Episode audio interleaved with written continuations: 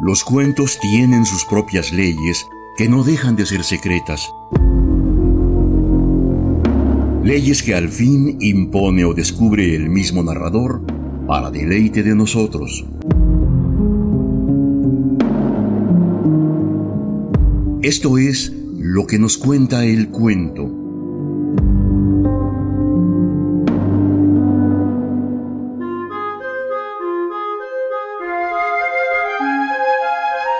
Peter Bichel es un literario vivo y en plena actividad. Nació en Suiza en 1953 y actualmente registra una notoria celebridad en diversos países europeos, sobre todo en Alemania. Hijo de un artesano de Lucerna, estudió magisterio y fue profesor de educación primaria hasta que en 1968 decidió cambiar de aires y se involucró en asuntos burocráticos y políticos, actividades que combinó con el periodismo, la narrativa y la pintura. Más adelante impartió clases en universidades estadounidenses, al tiempo que su celebridad como autor de obras destinadas al público juvenil se estableció decisivamente. En la actualidad es miembro de la Academia Alemana de la Lengua y ha sido depositario de varios reconocimientos por su nutrida trayectoria literaria. El cuento que presentaremos hoy se denomina Una mesa es una mesa, redacción, diríamos, filosófica, ideada específicamente para niños y jóvenes. Este trabajo lo hemos tomado del volumen Historias para Niños, cuya primera edición data de 1969 y aún no traducida a nuestra lengua. Acompáñenos por favor a la lectura de Una mesa es una mesa del suizo Peter Bichel.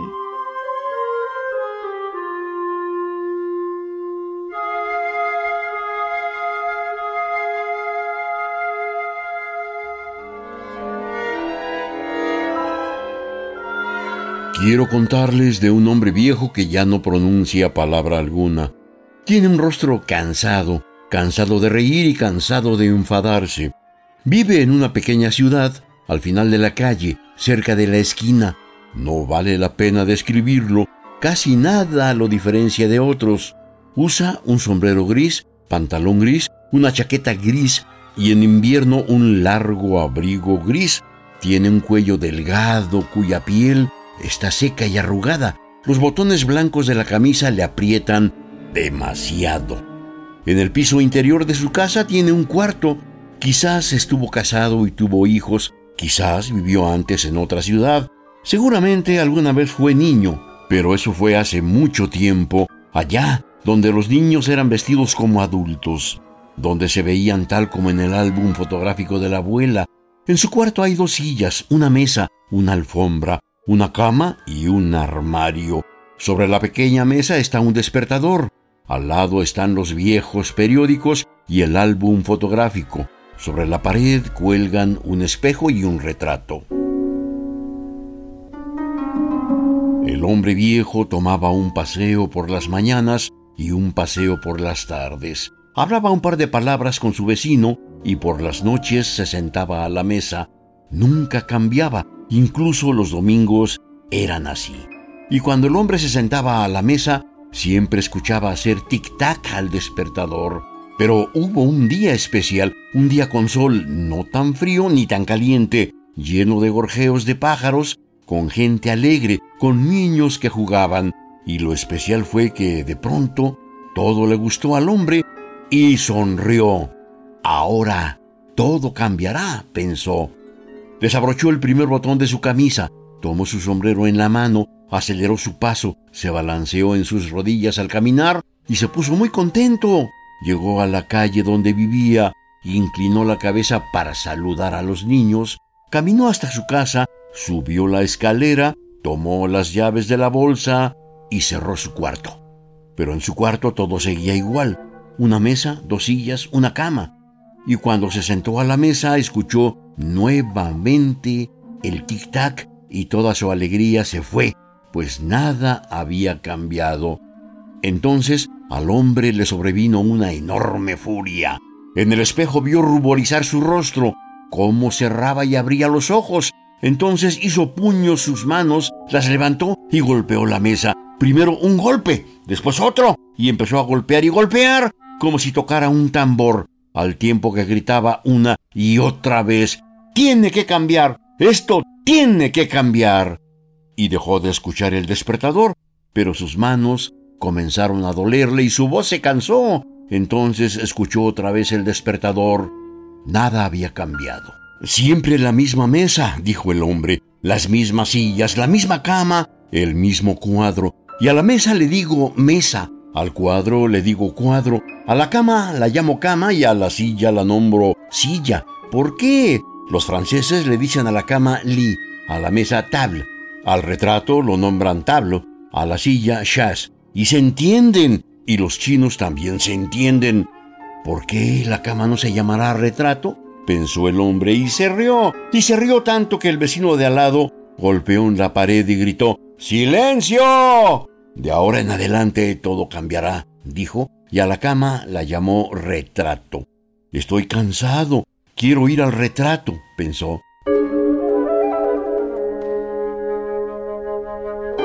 Por la mañana se quedó acostado como acostumbraba largo rato en el retrato y pensó cómo podría llamar a la silla y la nombró despertador. Por fin se puso de pie, se vistió, se sentó sobre el despertador y apoyó los brazos sobre la mesa. Pero ahora la mesa ya no se llamaba mesa, ahora se llamaba alfombra. Por la mañana el hombre dejó el retrato, se vistió, se sentó a la alfombra en el despertador y pensó a quién podría decirle que a la cama le dice retrato, a la mesa le dice alfombra, a la silla le dice despertador, al periódico le dice cama, al espejo le dice silla, al despertador le dice álbum fotográfico, al armario le dice periódico, a la alfombra le dice armario, al retrato le dice mesa y al álbum fotográfico le dice espejo. Entonces su misma historia sería por la mañana el hombre viejo se quedó, como acostumbraba, largo rato, recostado en el retrato. Alrededor de las nueve sonó el álbum fotográfico. El hombre se levantó y se paró sobre el armario para que no se le enfriaran los pies.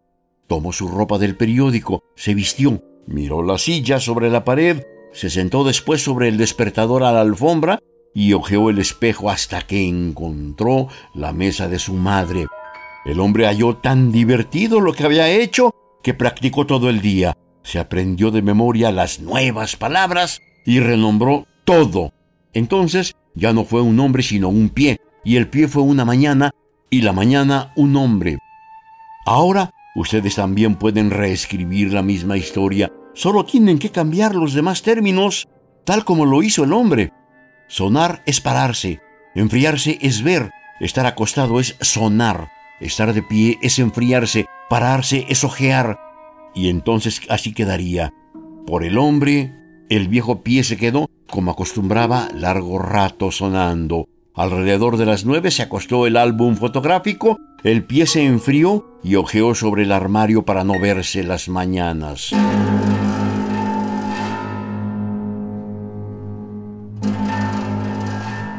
El hombre viejo se compró un cuaderno y escribió en él hasta llenarlo con sus nuevas palabras.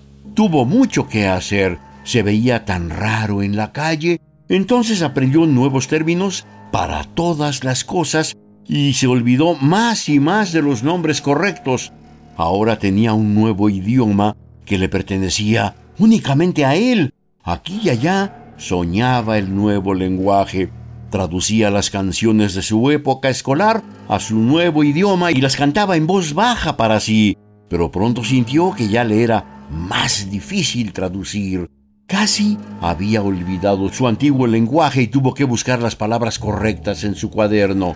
Sintió miedo de hablar con la gente. Tuvo que pensar largamente cómo dice la gente las cosas. A su foto la gente le dice cama, a su alfombra la gente le dice mesa, a su despertador la gente le dice silla, a su cama la gente le dice periódico, a su silla la gente le dice espejo. A su álbum fotográfico la gente le dice despertador. A su periódico la gente le dice armario. A su armario la gente le dice alfombra. A su mesa la gente le dice foto. Y a su espejo la gente le dice álbum fotográfico.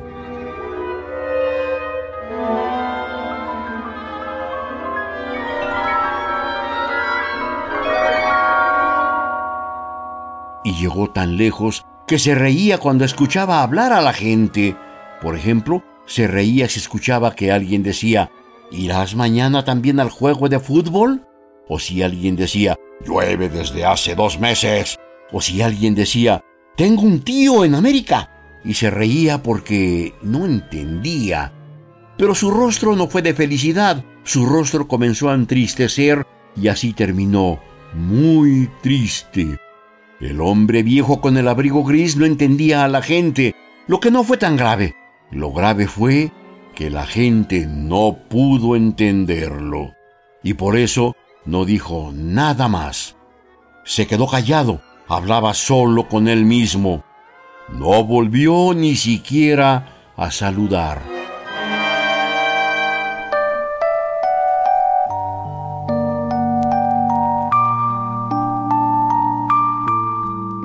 ¿Por qué las cosas se llaman como se llaman? ¿Por qué viajamos si sabemos de antemano a dónde llegaremos?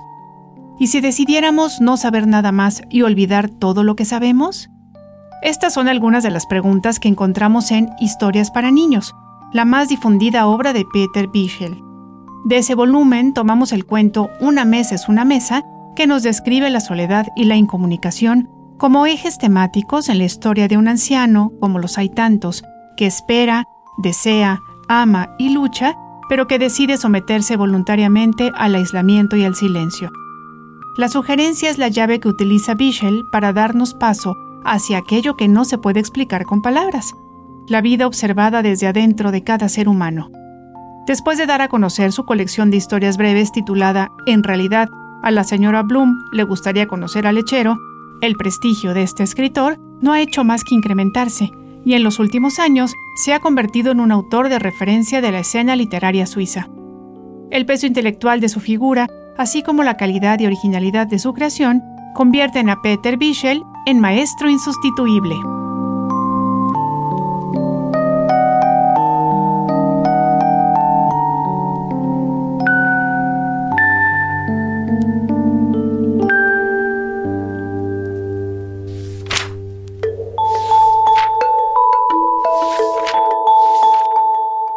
Los cuentos tienen sus propias leyes que no dejan de ser secretas. Leyes que al fin impone o descubre el mismo narrador para deleite de nosotros. Esto fue lo que nos cuenta el cuento, una realización de Ileana Quirós y Jorge Vázquez Pacheco.